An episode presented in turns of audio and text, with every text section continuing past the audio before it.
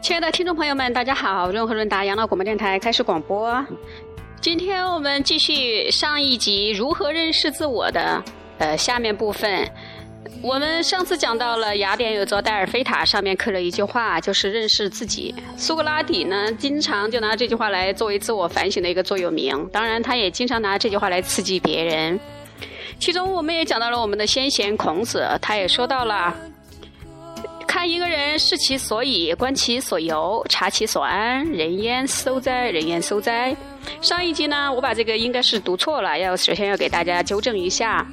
呃，这个现在我们有的地方把它写成那个嗯胖瘦的瘦，呃，古时候呢也有用这个老叟的叟这个字。那其实它的读音呢是搜啊，就是搜索的搜。意思呢就是看明白一个人他正在干的事，看清楚他过去的所作所为。看仔细，他心安于什么事情，那他就没什么地方可隐藏了。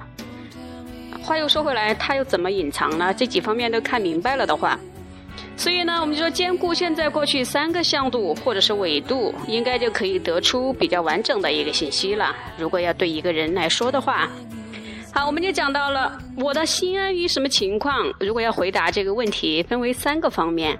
第一呢，就是什么事情使我感动；第二呢，什么事使我，什么人使我羡慕；第三，我对自己满意吗？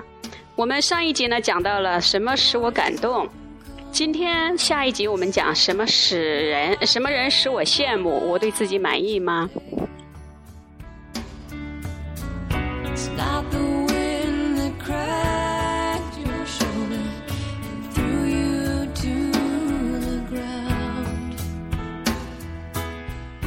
是自我，除了看什么使我感动，接下来第二个看什么人使我羡慕。从此呢，我们也能看出我我们自己到底是个什么样的人。其实呢，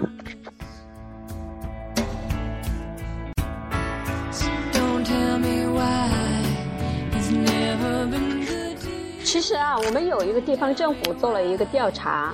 就是对菜市场，就是自由市场的菜市场这些，呃，这卖菜的摊贩们，他们的收入做了一个调查。其实他们的收入并不少，甚至比一些，比如说呃学校的老师啊，甚至比一些呃很普通的大学老师的收入来说，可能并不少。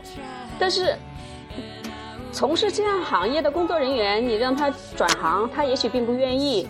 但是谈到这一点，因为我们刚才说什么人使我们羡慕呢？谈到羡慕。我们可能也没有多少人会羡慕我们去做一个菜市场的一个摊贩，也很难联想到去崇拜他们。呃，我们可能有的听众朋友们有有印象，就是在日本曾经出过一个比较风靡全球的叫宇多田光。呃，可以说这是一个现象，无数百姓把一位当时才十六七岁的高中女学生当成了崇拜的偶像。宇多田光小姐在美国出生的日本人，这个女孩子从小她父母精心呃培养，表现过人的才艺，自己可以作词作曲和演唱，英文说的当然，因为她是在美国长大的，呃也很好。她的第一张唱片啊，销量高达七百万张，几乎成了日本人的国宝。因为在日本他们心日本人心目中，呃他们会想，日本终于出了一个未来的呃国际的巨星。这是标准的崇拜例子，但是未必可以激起一般人的学习意愿，或者是，呃，使人羡慕。因为羡慕有很大的不同，就是它能使人在心目当中悄悄的问，或者是小小声的问：“我能变成像他一样的吗？”所谓有为者亦若是，就是这个意思。所以，什么人使我羡慕？这也是帮助我们如何认识自我的一个方面。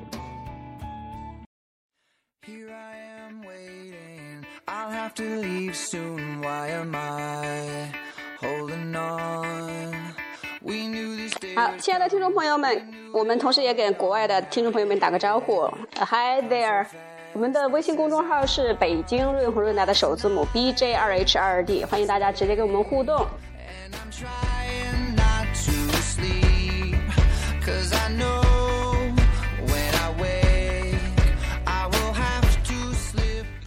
期节目是讲如何认识自我的下一集。我们说认识自我吧，包括三方面可能会帮助到我们。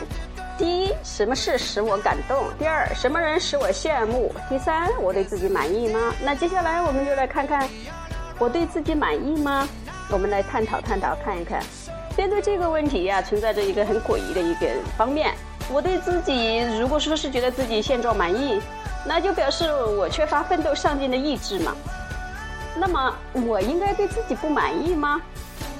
反之，我若对自己的现状不满意，表示我还有成长与改善的空间嘛？那么我不是应该对自己满意吗？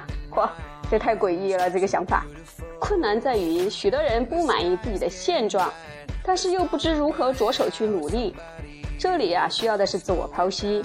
首先找出不满意的地方，看看它是由于与人比较而来的横向比较来的，还是由于远离了年轻时的梦想，这是纵向比较的。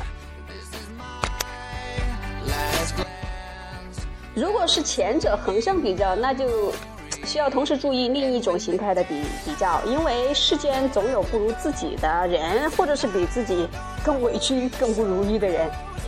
但是如果说是纵向的比较，跟年轻时候的梦想有偏离了，那就需要进行思索，何以实现我们昔日想要的梦想？如何去实现？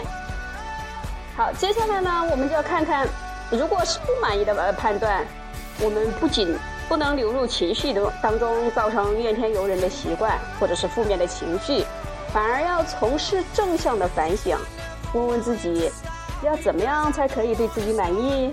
从不满意中找出对立的条件，答案不正是走向满意的一个方式吗？既然理清了如何才可以满意，那么人生的路也就豁然开朗了嘛。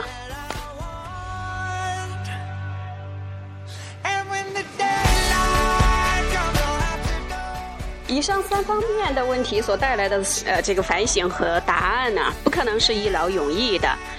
亲爱的听众朋友们，我们是这两期上集和下一集的主题是如何认识自我。我们说，虽然认识到了自我，但是认识的那个自我也不可能是永劳一劳永逸的，因为人生的变量依然存在。即使您人生的存量持续不变，这只是一个假设，存量都在持续变化，何况还有那么多变量呢？但是至少他们提供了我们的人生的大致的一个蓝图。让我们大致了解了自己是什么样的人，可以让自己按部就班去下功夫。比如说，我们的纵向的比较年轻时候的梦想，或者是哪些地方不如意。毕竟，再怎么正确而有效的认识自己，也不可能取代脚踏实地的具体行动。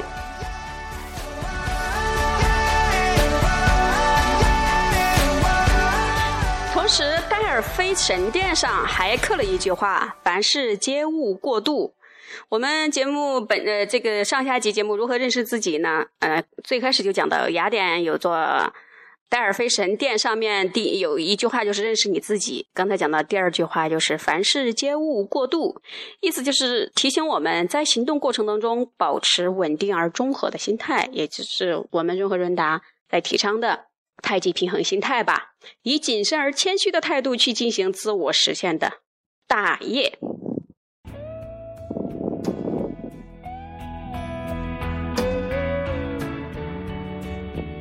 好，亲爱的听众朋友们，本期节目就是这些内容。我们如何认识自我，分为上下期，希望对大家有用，对你有用，是我们润和润达的意义所在。